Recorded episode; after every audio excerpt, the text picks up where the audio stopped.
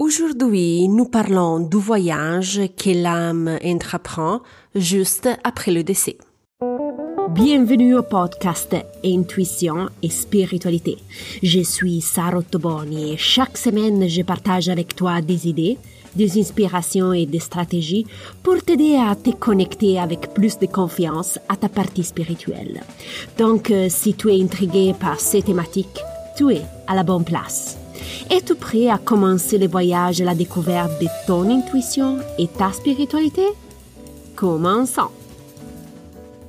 Bonjour exploratrice spirituelle, j'espère que tu as passé une bonne semaine. Aujourd'hui, nous parlons du passage d'âme après le décès. J'ai décidé d'aborder ce sujet car il y a quelques semaines, une jeune fille m'a posé cette question simple mais très intéressante. Sarah, qu'est-ce que tu veux dire quand tu parles de passage d'âme? Alors aujourd'hui, je vais partager avec toi ma réponse.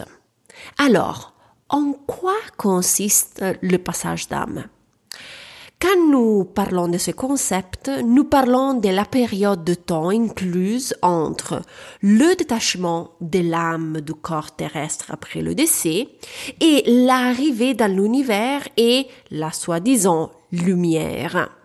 Ce court mais intense voyage spirituel de l'âme est appelé le passage. Qu'est-ce se passe-t-il dans ce laps de temps? Généralement, l'âme suit principalement ces quatre étapes. L'âme se détache du corps terrestre. L'âme reste autour de la terre et de ses proches jusqu'à après les funérailles.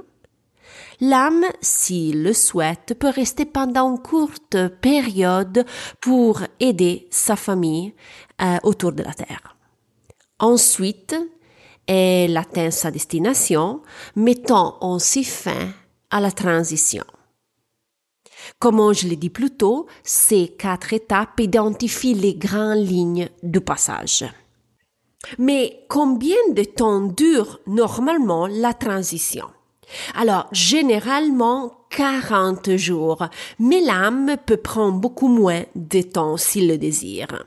J'ai vu des âmes qui ont terminé le tout avant 40 jours. La transition peut-elle durer plus de 40 jours? Alors oui, cela peut arriver. Voici les quatre causes principales qui pourraient influencer la prolongation du passage. La première cause est la réduction des rituels de la part des proches. Dans le passé, euh, les familles faisaient beaucoup de rituels religieux dans les mois euh, suivant le décès. C'était la coutume, hein, même dans la religion catholique. Par exemple, la famille payait des messes, même après six mois et après une année de la mort du dauphin.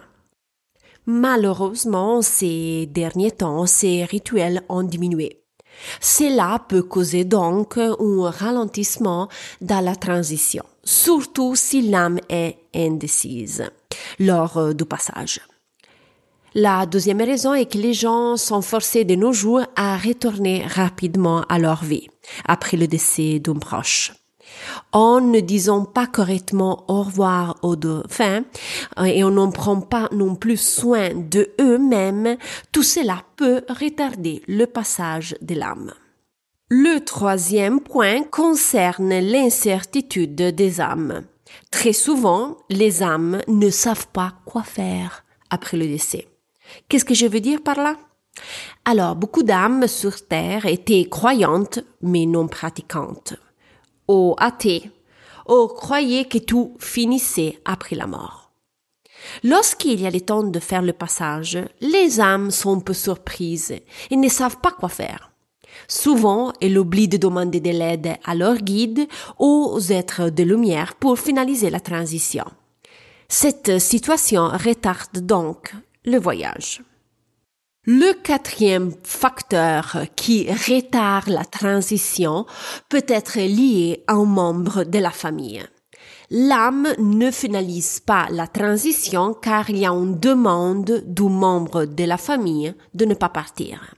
Cette personne garde donc l'âme liée à la terre en l'empêchant d'aller vers la lumière.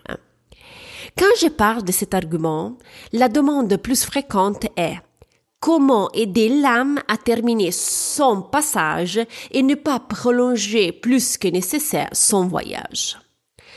Alors la réponse est très simple, avec ces gestes.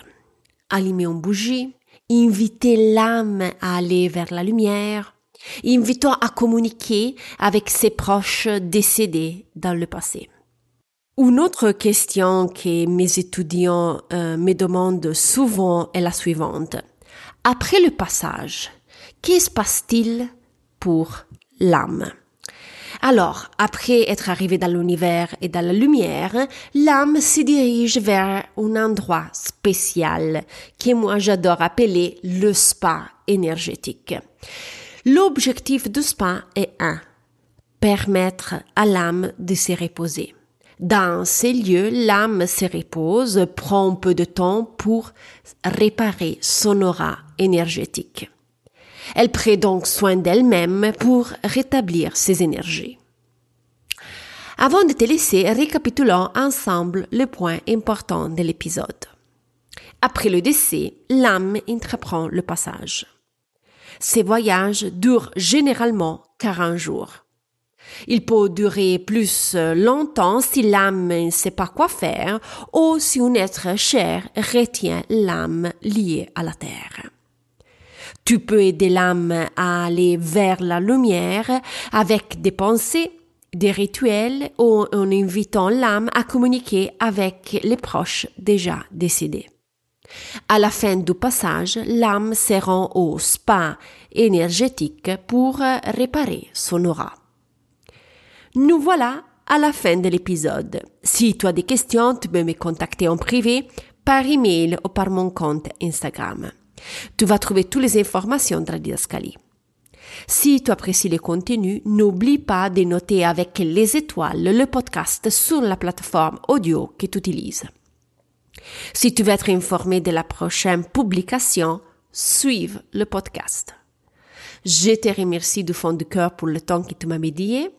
Je te souhaite euh, une bonne semaine et nous, on se reparle vendredi prochain. Bye bye.